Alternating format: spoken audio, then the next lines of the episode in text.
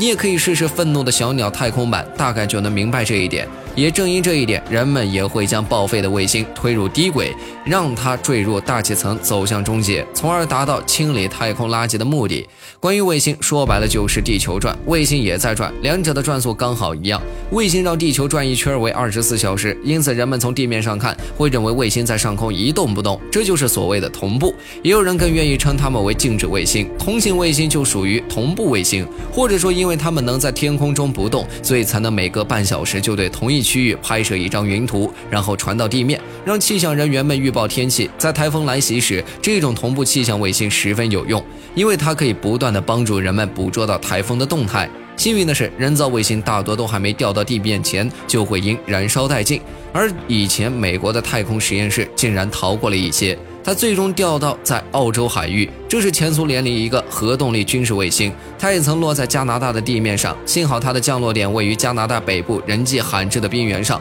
但人们还是得知道，太空垃圾给航天事业带来了巨大隐患，也污染了宇宙空间。核动力发动机的脱落势必会造成可怕的放射性污染。以上这些就是这期视频的全部内容了，感谢观看，我们下期再见。